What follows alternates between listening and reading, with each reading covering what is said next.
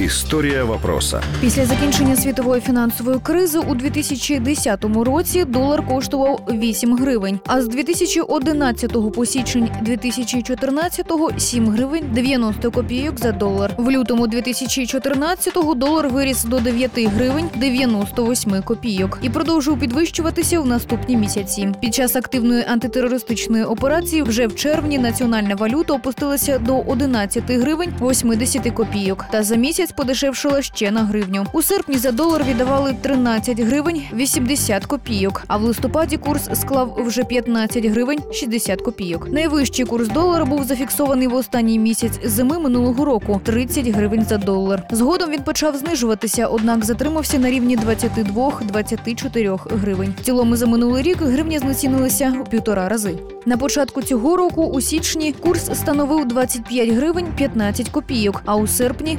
26. На початку серпня він був менше 25. За місяць гривня подешевшила до долара майже на 5%. І це найбільше падіння національної валюти до долара серед валют країн СНД і Східної Європи в цей період.